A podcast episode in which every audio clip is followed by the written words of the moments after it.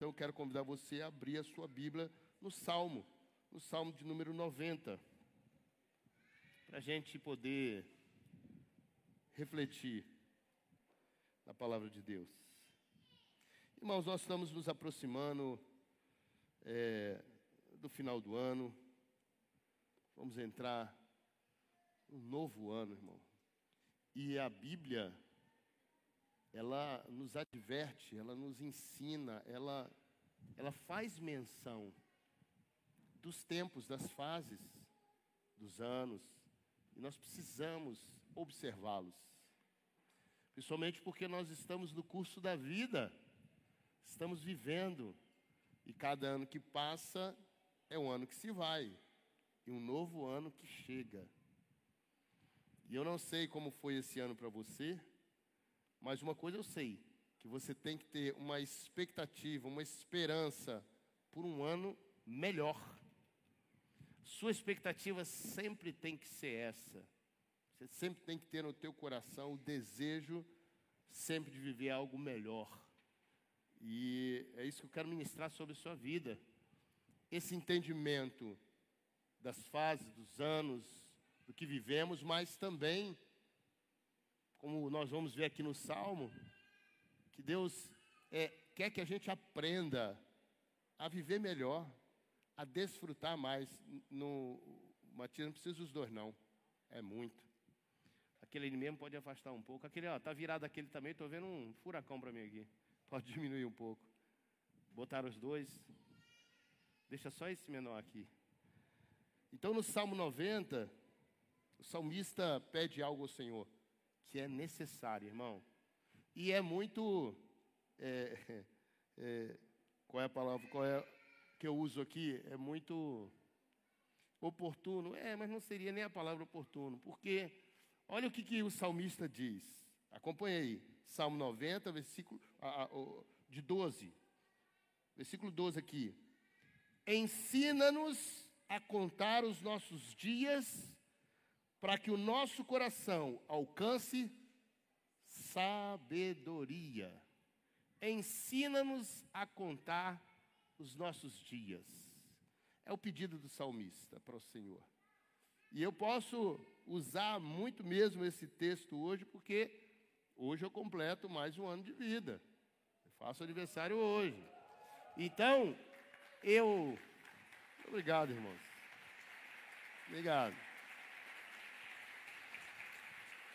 Obrigado.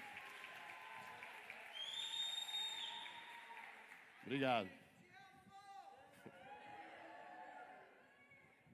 Glória a Deus, obrigado pela manifestação. Mas eu não me envolvo com mulher casada, viu? Presta atenção aqui. É, é oportuno para mim, mas o salmista pede algo ao Senhor aqui que todos nós precisamos, irmãos. Não é só na gente estar tá no dia do nosso aniversário, que completa mais um ano, que a gente se lembrar disso. Porque, na verdade, a contagem do ano é nos 12 meses. Ele pede aqui que ensine a contar né, o tempo todo, está ligado o tempo todo na vida, no curso da vida, na fase, cada fase que a gente vive. E esse é o tema dessa mensagem. Fase. Olha, tem até o nosso. Ó. Cara, jogou duro aí, hein? Por quê? Porque a lua tem fases, não tem? A lua tem muitas fases. Eu fui olhar, na verdade, eu conheço a que é, é, é cheia, minguante, crescente, nova, é o que eu conheço mas tem outras fases e elas são pontuadas, tem nome. E eu quero falar das fases que nós vivemos, porque nós vivemos verdadeiramente fases na nossa vida, desde o dia que nascemos. Por isso o salmista pediu: Senhor, me ensina a contar os dias, a contar essas fases. Ele pede, irmão, porque ele vê uma necessidade de quê? De aproveitar o melhor de cada fase da vida. Tirar o melhor proveito da sua vida em cada momento. E é isso que Deus quer para mim e para você. Que a gente possa extrair o melhor da nossa vida em cada fase dela. Por isso ele nos dá a palavra. A palavra é maior manual que a gente encontra para saber o que a gente deve e não deve fazer, de como a gente pode usar da melhor maneira a nossa vida. Está lá. Faz isso, não faz isso, isso aqui é bom, isso aqui não é bom, isso te ajuda, isso não te ajuda, isso aqui é perigoso, isso aqui pode ser, isso não pode. Isso é... é um manual de instrução. É incrível. E é sempre assim, a gente não lê manual. Você pode comprar qualquer aparelho aí eletrônico e receber lá, tem o um manual. E quanto maior é o manual, aí é que a gente não lê mesmo. Mas está lá. Está ensinando tudo para você olhar, usar da melhor maneira aquele aparelho. Às vezes você não desfruta dos recursos que ele tem, nem sabe que tem. Por quê? Porque não leu o manual. Hoje os carros mesmo estão tão tecnológicos, com tantos opcionais, quando você lê o manual, você vai vendo uma série de coisas que você nem sabia e nem usava. Por quê? Falta de ler o manual. Então, eu e você precisamos buscar usar a nossa vida da melhor maneira em cada fase. Porque, olha, o Senhor nos ensina em cada momento da nossa vida, cada fase da nossa vida, Deus vai nos ensinando. Desde o nosso nascimento já é uma lição. O bebê nasce, e aí o nascer, e é uma fase da vida, o de ser neném, já nos dá uma lição incrível. Qual? Somos completamente dependentes. Para nascer, a gente precisa de alguém. E aí, enquanto somos crianças, a gente é cuidado. A gente não faz nada. A gente é. E quando nasce, vai todo mundo para a maternidade olhando e já começa a fazer os os julgamentos e né, olhar, parece com um, parece com outro, olha que coisa linda. Mentira. Mentira, que os bebês nascem tudo feio. Tudo enrugado, tudo melado, tudo é feio, meus bebês é feio. Depois vai melhorando, mas bebezinho, ele é feio. E aí todo mundo ali. E ó, ele nasce, já é botado de cabeça para baixo, toma uma pancada, já sai daquele negócio, já começa a lição e a vida da gente começa ali, irmão. É uma fase. Chora e bota para chorar mesmo logo. Aí a primeira fasezinha de criancinha, quase não tem nenhuma responsabilidade. Não tem. É só cuidar, é um não para não enfiar o dedo na tomada, é um não para não pegar as coisas, é? é uma varinha para poder educar, é o máximo na infância. Aí depois vai passando para outra fase, já de menino. Também não tem responsabilidades, né? Não tem mais já vai para a escola e já começa a descobrir que a vida não é fácil. Porque na escola já começa a sofrer algumas coisas, a realidade da vida, é ou não é? É uma fase boa? É uma fase boa. Tem muitas coisas boas que a gente lembra da infância, tem, mas também uma fase de tortura, irmão. Porque se você vai para a escola, se você não é gordo demais, ou magro demais, ou alto demais, ou baixo demais, ou que mais? Nariz, nariz grande, orelha grande, porque se tiver, você vai sofrer bullying. Hoje é bullying. Antigamente era apelido, gozação, os meninos. Ei, varapau, não sei o quê. E a criança sofre. E a gente, e a gente, vai, a gente vai começando a, a entender que a vida não é fácil. A gente não vai ter aprovação, aceitação de todo mundo, não. A gente vai ter embate. Depois vai para a fase que é adolescente. Oh, coisa difícil essa fase. E aí a gente vai achando que tem liberdade, é um confronto. São fases da vida, irmão. Aí passa da fase de adolescente, que é muito difícil, que é, é uma busca de saber quem é, quem não é. Para os pais é uma loucura para tentar ajudar a passar essa fase da incerteza, da, das dúvidas. Do... E aí entra na fase de adulto, jovem adulto. E aí sim, vem as responsabilidades. Aí a gente sabe o que é viver. Ter sobre nós peso de responsabilidades. E cobranças. Não para as cobranças, irmão. Quando você fica adulto, agora que a cobrança vem.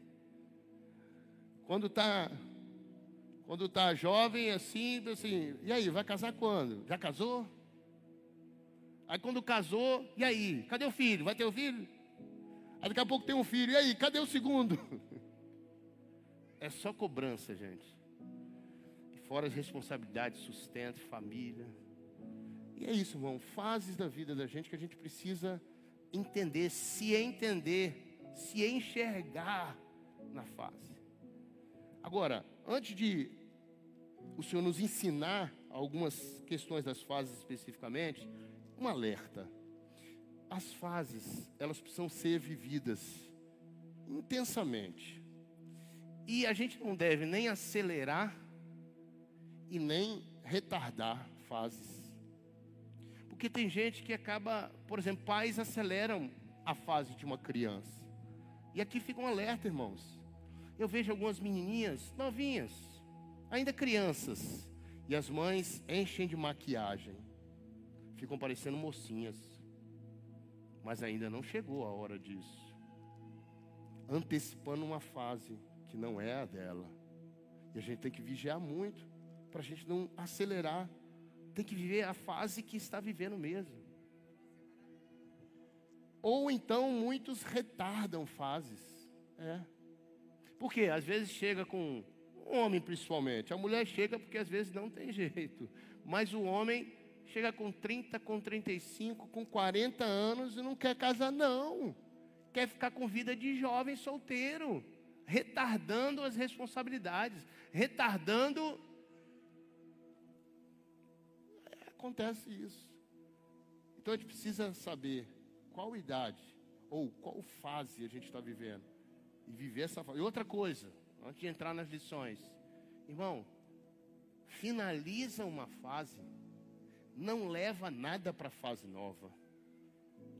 Encerra. Nós vamos para um ano novo. É uma nova fase. Encerra o que precisar encerrar esse ano, irmão. Vai para o ano novo, novo. Com toda a perspectiva de coisa nova para frente. Mas cata tudo que precisa encerrar, precisa resolver e resolve. Não entra no ano novo com bagagem velha. Não entra com móveis velhos, com Não, renova. Entra pronto para um, um novo. Para algo novo. Então o salmista diz aqui, vamos lá. Senhor, ensina-nos a viver, a contar os dias. Olha, a fase, e eu procurei até no dicionário, é um tempo específico que tem características específicas. E Deus pontua isso.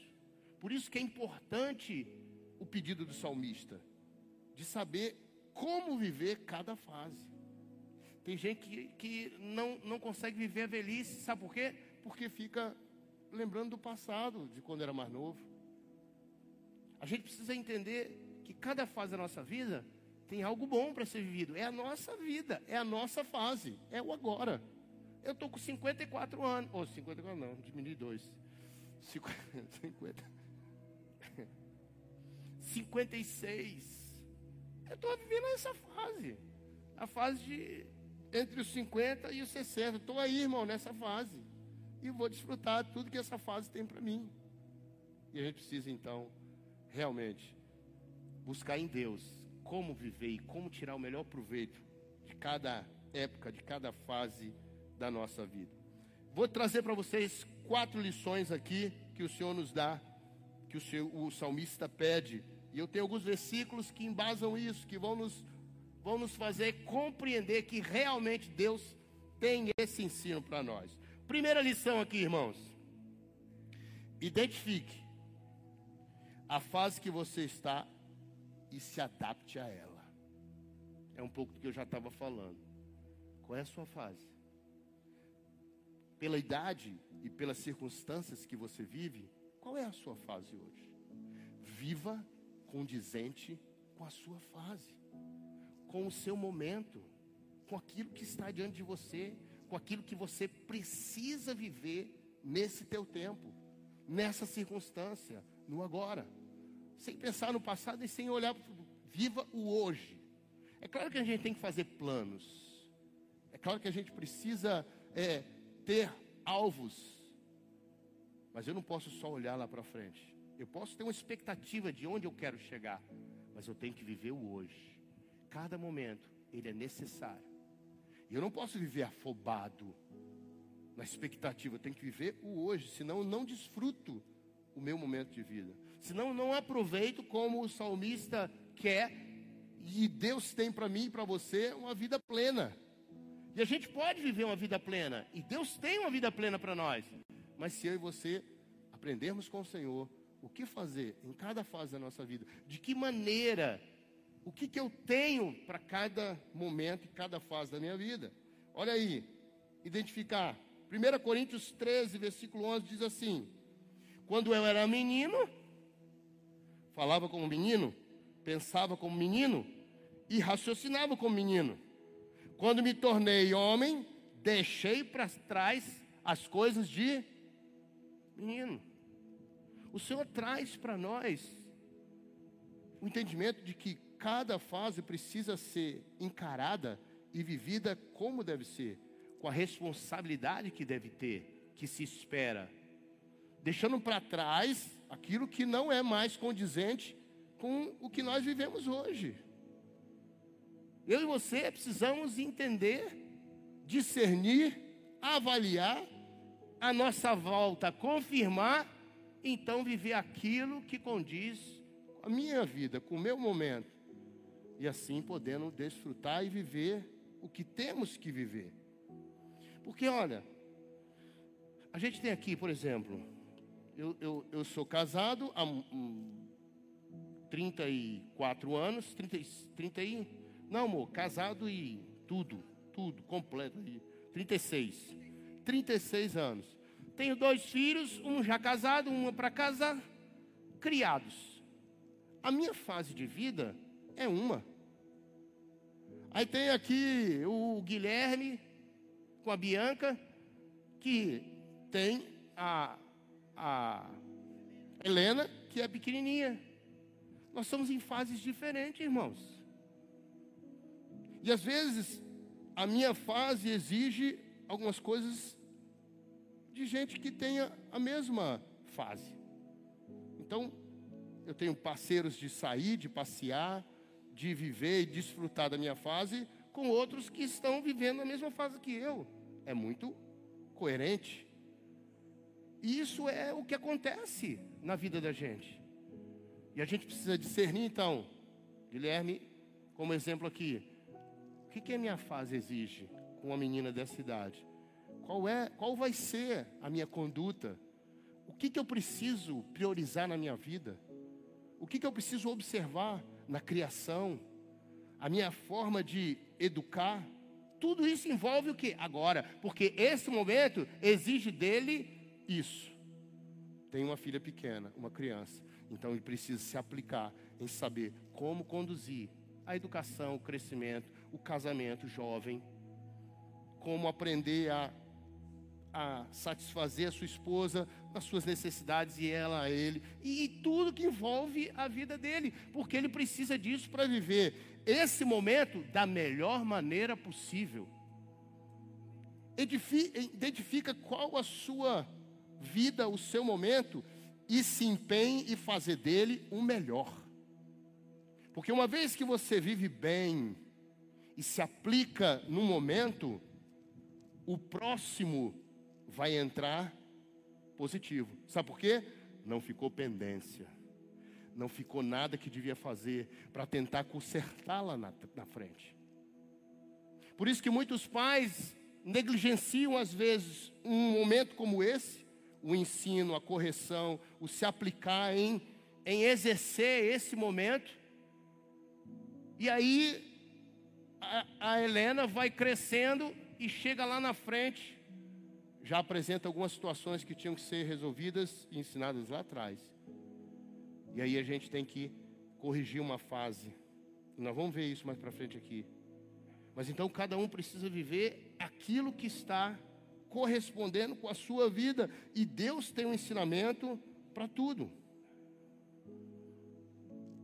Quer ver outra, outro texto aqui? Porque você diz assim, você viu aqui, ó, identifique, beleza. E se adapte. Por quê? Porque você precisa se adaptar. Às vezes, exige realmente uma adaptação para uma circunstância da vida que eu não nem desejaria, mas aconteceu.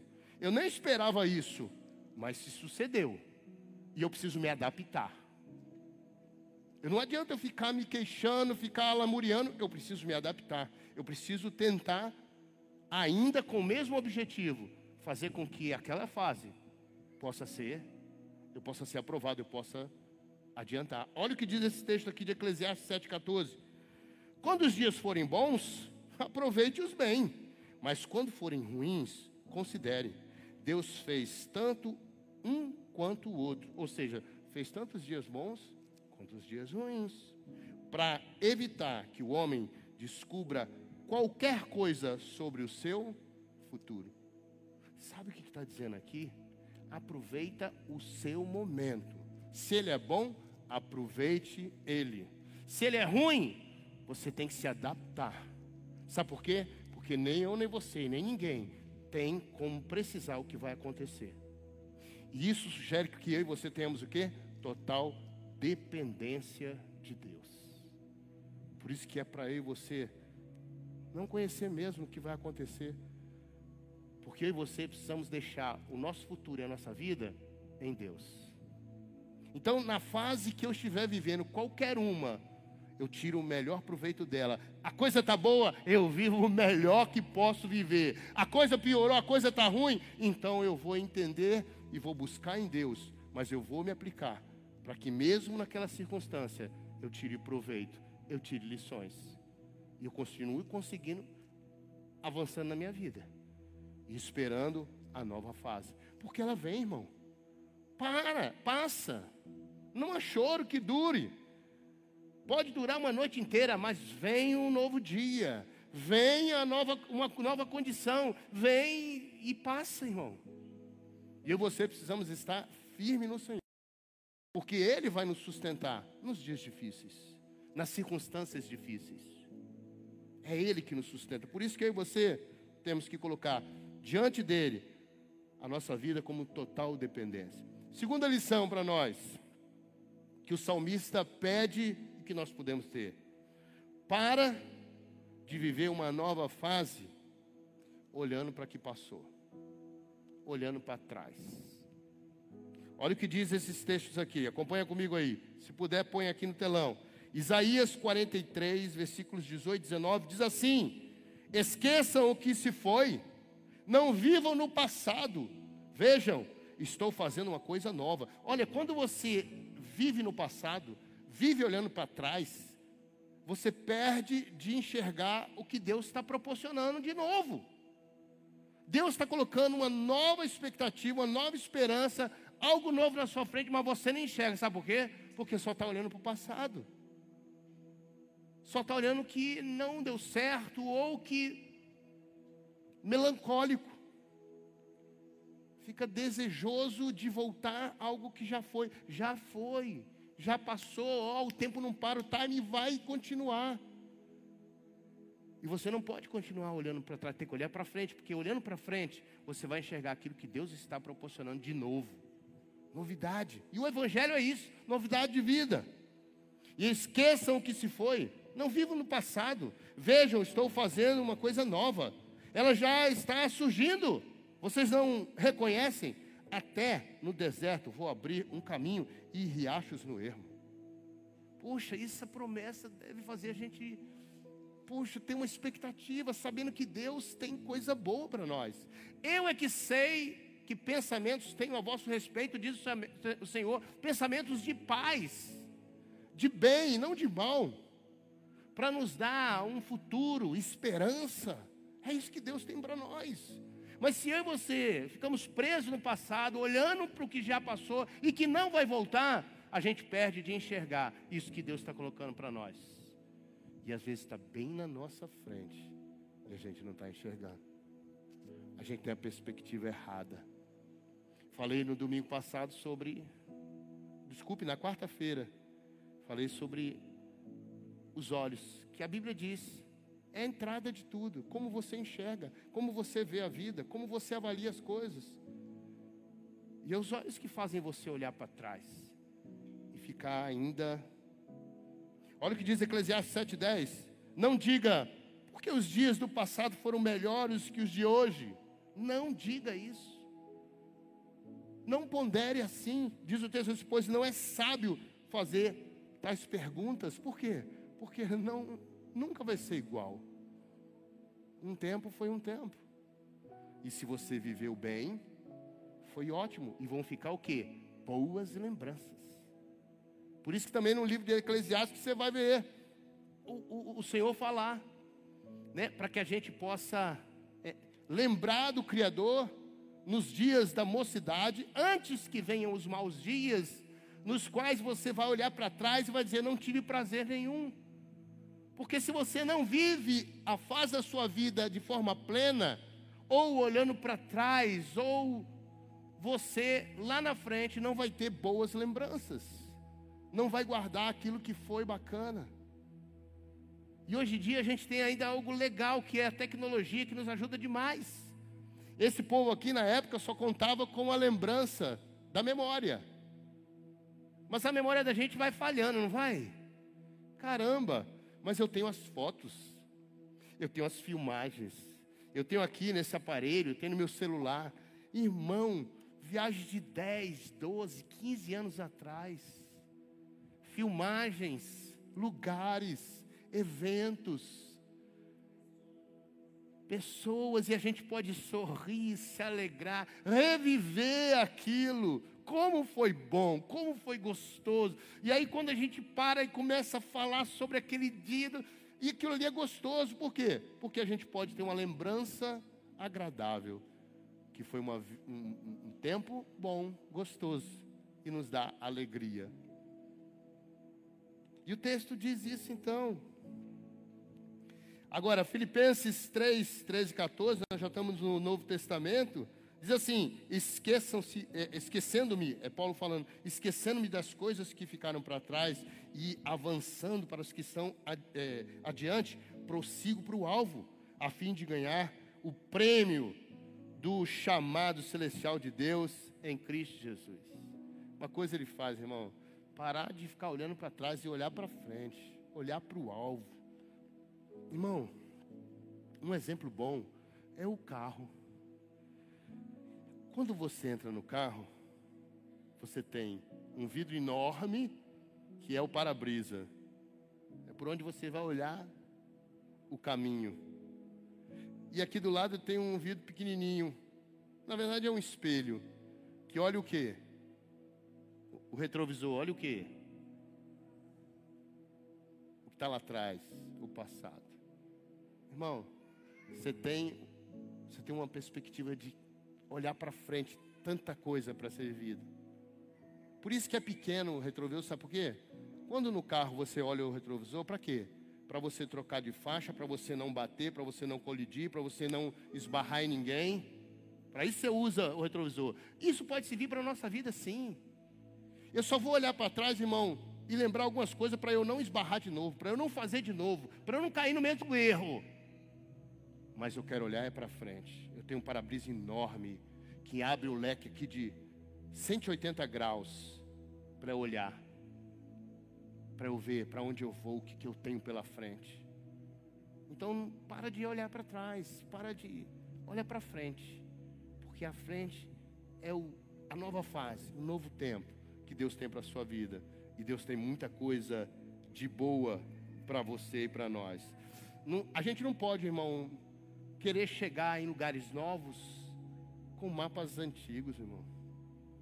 Você tem o mesmo mapa o mesmo. Não vai chegar em lugar novo. Você só vai chegar nos lugares que você já chegou. Terceira lição aqui. Não pule as fases. Quando o salmista pediu para o Senhor ensinar ele a contar os dias, o Senhor o ensinou através na própria palavra. Não pula a fase, não. Viva a fase que tem que viver. Não adiante, como eu citei o exemplo do início da criança. Mas olha esse texto, que interessante aqui. O Salmo 26, desculpe, 1 Samuel 26, Davi nos dá uma lição tremenda do que é esperar o tempo certo para todas as coisas. Olha bem, não pular a fase, não adiantar. Certamente, vou explicar a passagem aqui. Por algumas vezes, Deus deu a vida de Saul nas mãos de Davi. Saul, que era rei, estava perseguindo Davi, porque sabia que Davi já tinha sido ungido rei. E ele perseguia Davi. E por duas, se eu me lembro, foram as duas ou três vezes, três episódios, ele esteve assim, com condição de matar Saul. Olha o que aconteceu numa delas. Certamente, é, desta vez, Deus colocou, versículo 8: certamente, desta vez, Deus colocou o seu inimigo nas suas mãos. Abissai cochichou para Davi isso.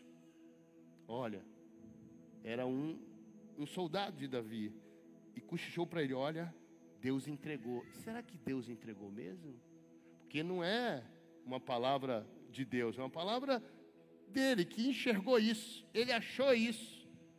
Mas depois a gente vê que ele ele estava errado. E se Davi ouvisse ele, e muitas vezes aqui já tem uma lição, irmão, a gente acha que aquilo ali foi Deus que proporcionou, mas se fere aquilo que o próprio Senhor já declarou na Sua palavra, não pode ser dele, irmão. Se fere um princípio dele mesmo, não pode ser dele. Então, esse é o episódio. Certamente, desta vez, Deus colocou o seu inimigo nas suas mãos. Abissai cochichou isso para Davi. Agora deixe-me ir atravessá-lo com aquela lança, com um só golpe. Eu não preciso dar dois golpes, um só basta. Contudo, Davi disse a Absai: Não o mate, pois quem pode permanecer inocente depois de levantar a mão contra um ungido do Senhor? E era verdade.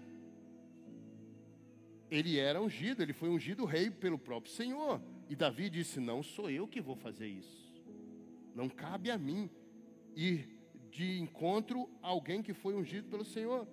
E aí, disse ele aqui: Eu não. É, tão certo como vive Deus, vive o Senhor, o Senhor mesmo o matará algum dia, ou ele morrerá na batalha, ou chegará a sua hora e ele morrerá. Davi não quis adiantar, não quis pular etapa. Davi tinha sido já ungido rei e ele esperou o tempo certo para que aquilo acontecesse. E uma das lições é que eu e você estamos vivendo uma fase e desejamos outra, e às vezes nós aceleramos. Quer ver muita gente vivendo isso? As meninas que querem casar. E aí estão doidas para acelerar. Aí quando olha o rapaz e diz assim: é de Deus. Será que é de Deus mesmo? Ou será que está querendo antecipar? Aí a outra, ou amiga, vai sussurrar no ouvido: é seu, olha, mulher, olha que ele é lindo, olha que... mas ele não é crente, ah, mas ele converte, ele é tão bom, de boa família, ele é um menino bom, olha quantas virtudes. Aí quer pular, para adiantar, porque quer um casamento a fase do casamento virá. É certo. Agora, sem adiantar, sem querer antecipar, sem querer pular etapa, correr para chegar aonde você deseja chegar. Viva a solteirice enquanto é solteiro. Orando, confiando no Senhor, esperando nele, e na hora certa vai chegar.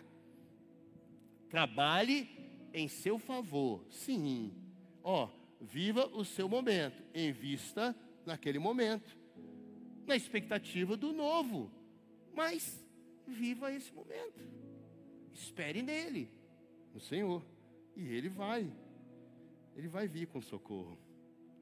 Confia nele, espera nele. E o mais, ele fará. Aqui o exemplo de pular a etapa aqui, ó.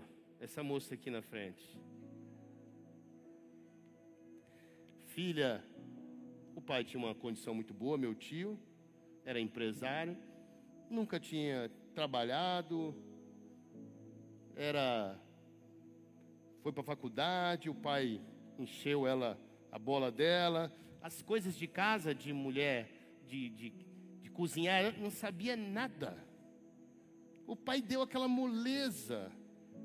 Quando a mãe ia chamar para poder cozinhar alguma coisa, ou fazer alguma coisa na cozinha, eu não criei filha para. Como é que é? Para beira de fogão. Eu estou criando filha para ser doutora. É, era doutora, né? Sabe o que foi isso? Pulou etapa, pulou fase. Tinha que ter aprendido sim. Porque um dia ia ser dona de casa, um dia ia ter um esposo, um dia ia ter filhos e precisava aprender isso. Como toda mulher precisa aprender isso. E aí, casamos, veio o Vitor primeiro. Ela, tudo era com empregada em casa, não sei o quê, não fazia nada. Aí, fomos para Belo Horizonte fazer seminário. Vitória já tinha nascido. E aí, chegando lá, ela crente que ela ia para o ministério, que eles... Aí Deus vai ficar em casa, cuidando dos meninos, aprendendo a cozinhar, fazendo para a casa de criança, tudo que ela nunca tinha feito. Deus levou ela para lá para fazer isso. E eu no ministério com sócios, viajando. Ela ficava louca, louca. Mas Deus falou, pulou etapa, vai ter que voltar. E teve que aprender, irmão, e fez tudo isso lá. E não foi nada que nós tivemos essa mentalidade de fazer isso. Não, as circunstâncias levaram a isso. Depois, com experiência e com maturidade e com a palavra, a gente entendeu o que Deus fez. Deus me colocou no lugar à frente, como sacerdote, como cabeça, junto no ministério, me preparando. À noite ela ia para o seminário comigo, mas durante o dia eu exercia o ministério. E ela foi cumprir a parte que tinha pulado para aprender. Sabe como aprendeu a cozinhar? Com Ana Maria Braga. Ficava, ficava assistindo ali, aprendendo a cozinhar e fazendo. Às vezes acertava, às vezes errava. Mas eu sempre elogiava. Era não era?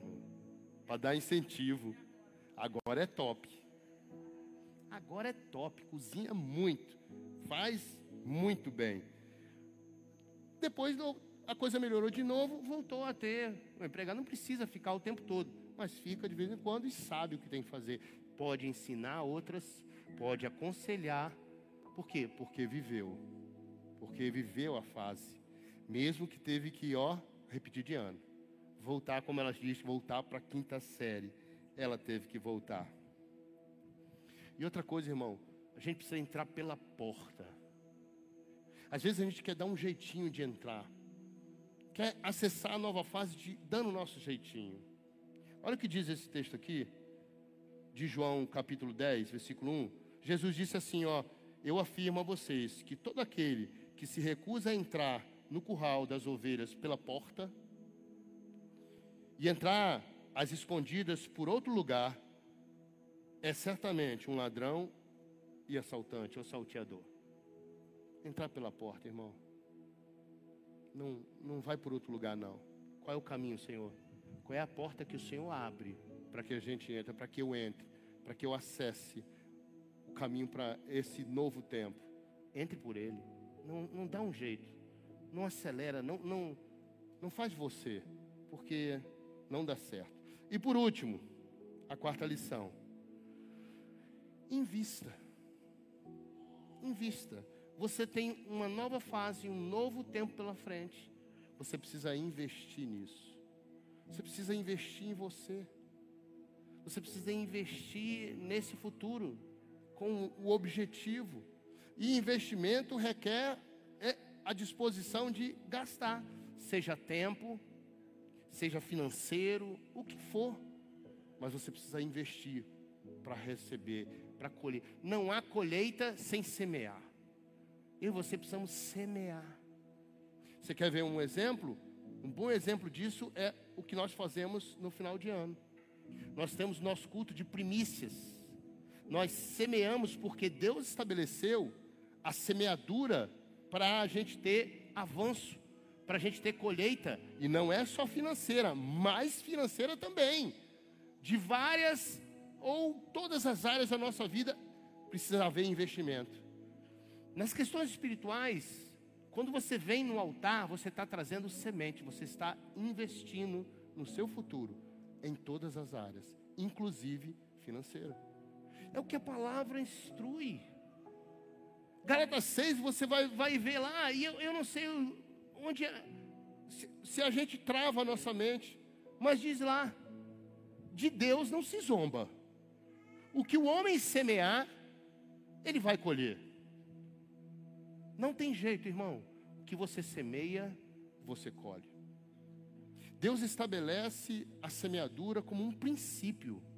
E você vai ver isso em toda e qualquer área da sua vida. Se você não investir, você não. Então você quer mudar o seu corpo? Invista. Vai ter que gastar dinheiro, irmão. Sim, você vai gastar dinheiro com uma academia, você vai gastar dinheiro com é, equipamentos, você vai gastar dinheiro com suplementos, é investimento. Você não está investindo em você, na sua saúde, seu, você vai investir em uma alimentação melhor, é investimento. Não tem jeito, irmão. Você quer ter retorno, você quer colher frutos, tem que investir. Não existe colher sem semear. Não existe ter resultado sem isso. Espiritualmente, a mesma coisa, é um princípio de Deus para tudo. Até a nossa prosperidade, e principalmente financeira, diz respeito à semeadura. Vou dar exemplo aqui, pela palavra. Olha o que diz aqui. Eclesiastes Eclesiastes 11, 6 diz assim: Olha, plante de manhã a sua semente, e mesmo ao entardecer, não deixe a sua mão ficar à toa. Ele está dizendo assim: ó, continue sempre semeando. Uma coisa que você não pode parar é de semear, porque você só colhe se semear. É claro que uma, uma colheita nunca vem de uma semente imediata. Quando a gente semeia uma semente, tem um tempo para colher. Aí algumas, algumas colheitas vai ser com um ano, dois anos, ou menos. Uma hortaliça você tira com menos tempo. Mas tem um tempo para colheita. E quanto mais a gente é aplicado em semear, sempre a gente vai tendo colheitas. Não adianta semear uma vez e até colher lá. Olha que bênção. Mas parou de semear. O que, que acontece? Vai parar de colher.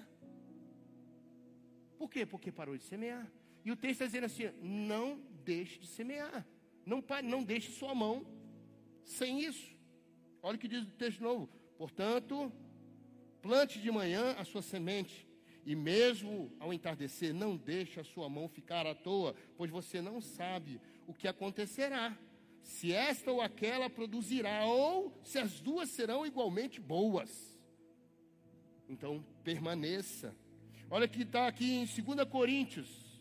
Esse texto aqui é mais específico para a semeadura financeira para a sua vida e prosperidade.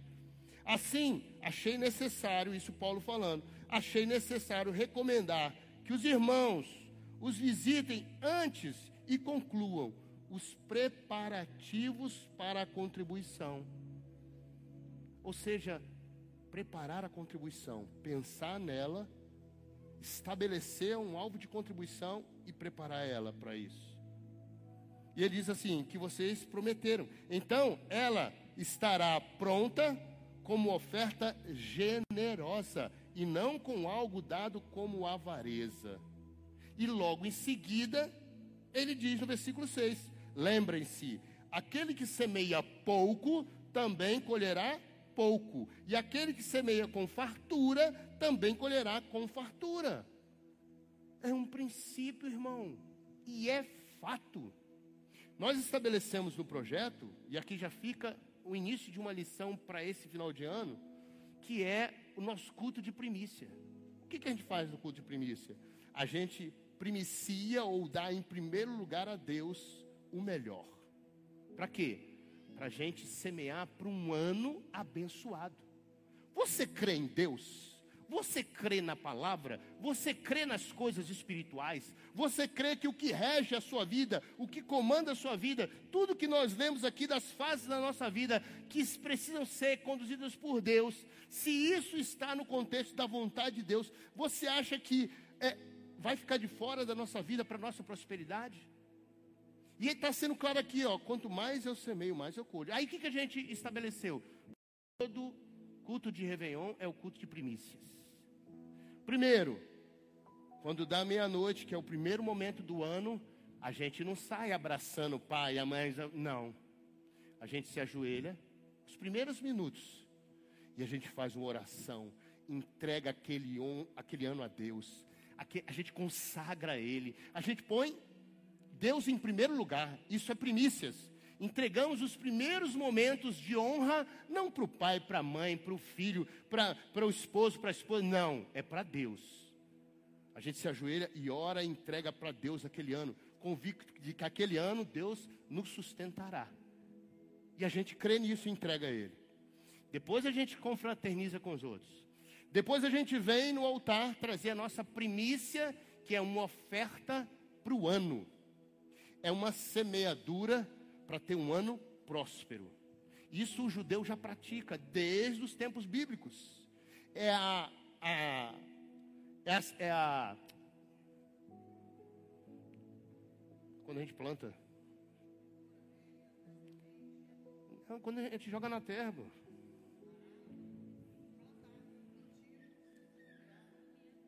É a semeadura de um ano. E o que, que eles fazem? Eles tiram a colheita toda, e aí no início do ano eles entregam o melhor da colheita de todo o ano, e eles entregam para semear para um novo ano diante do Senhor. E aí a gente vai vendo Paulo instruindo a mesma coisa nesse tempo, para nós. Quanto mais nós semeamos, mais nós vamos colher bens espirituais e bens materiais. O Senhor vai nos ensinando que esse é um caminho de prosperidade. Então, dentro das lições para a fase, nunca deixe de semear, nunca deixe de investir em tudo que diz respeito à sua vida e principalmente nas questões espirituais. Por isso que o texto de Gálatas, você pode ler depois, que diz lá: ninguém zomba de Deus, tudo que o homem semeia, ele colhe. Aquele que semeia na carne, vai colher o quê? Coisas da carne, mas aqueles que semeiam nas questões, nas coisas espirituais, vão colher os frutos espirituais. Gálatas 6. Então o Senhor nos dá lições para que eu e você possamos ter uma vida abençoada, contando os nossos dias e sendo próspero em cada um deles, em cada tempo. E nós temos um novo ano pela frente. E a minha expectativa, irmão, é de um ano abençoado sem ficar olhando para trás para o que passou, mas olhando para frente, vendo o que Deus tem para o novo ano.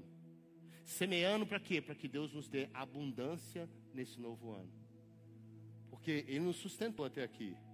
E quanto mais nós semeamos, mais Ele nos dá abundância.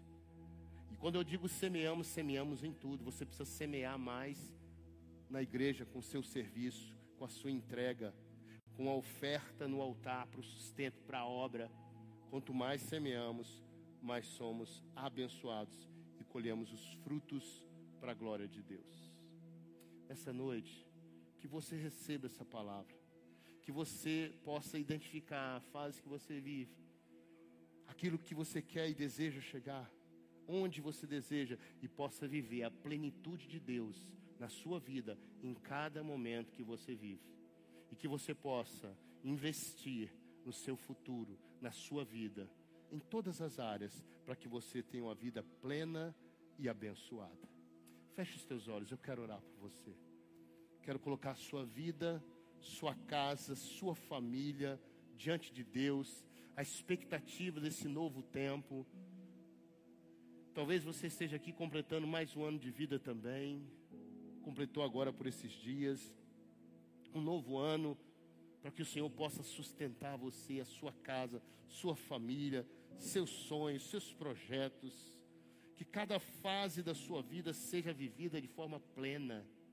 Que você possa lá na frente ter boas lembranças dos tempos que passaram, do seu tempo de menino, das brincadeiras, das coisas, talvez você já adulto agora, lembrar da adolescência, momentos bons, lembrar da sua juventude, né, de cada fase que foi boa, que foi saudável, que foi cheia da presença de Deus. Quanto mais jovem você é aqui hoje, mais perspectiva você tem de viver coisas maravilhosas e olhar para trás depois ou lembrar e ter boas lembranças do que passou. Não com saudosismo, mas com alegria de ter vivido intensamente cada momento da sua vida. Pai amado, eu quero orar abençoando a vida de cada um dos meus irmãos. Quero profetizar aqui um ano cheio de bênçãos, um ano, Senhor, de realizações, que cada um possa viver a plenitude dessa nova fase na vida de cada um deles. Em nome de Jesus, Senhor, abençoa o teu povo, abençoa os casamentos, abençoa, Senhor, os nossos jovens, as crianças. Deus, em nome de Jesus, derrama da tua porção, da tua palavra, do ensino, da obediência do teu povo para viver a tua vontade. Em nome de Jesus, que cada vez mais sejamos conduzidos pelo teu Espírito Santo para viver, Senhor, aquilo que o Senhor tem para nós, que é bom, é perfeito, é maravilhoso, porque essa é a tua vontade. Que cada um possa viver, Senhor, o melhor do Senhor. E o melhor de Deus ainda está por vir, eu sei, Pai, para cada um de nós, para essa igreja, para esse novo tempo. É a oração que fazemos, agradecidos, crendo na tua palavra, confiantes em ti. Oramos em nome do nosso Senhor Jesus Cristo. Se você é crente, diga amém. Receba essa palavra nessa noite, em nome de Jesus. Glória a Deus.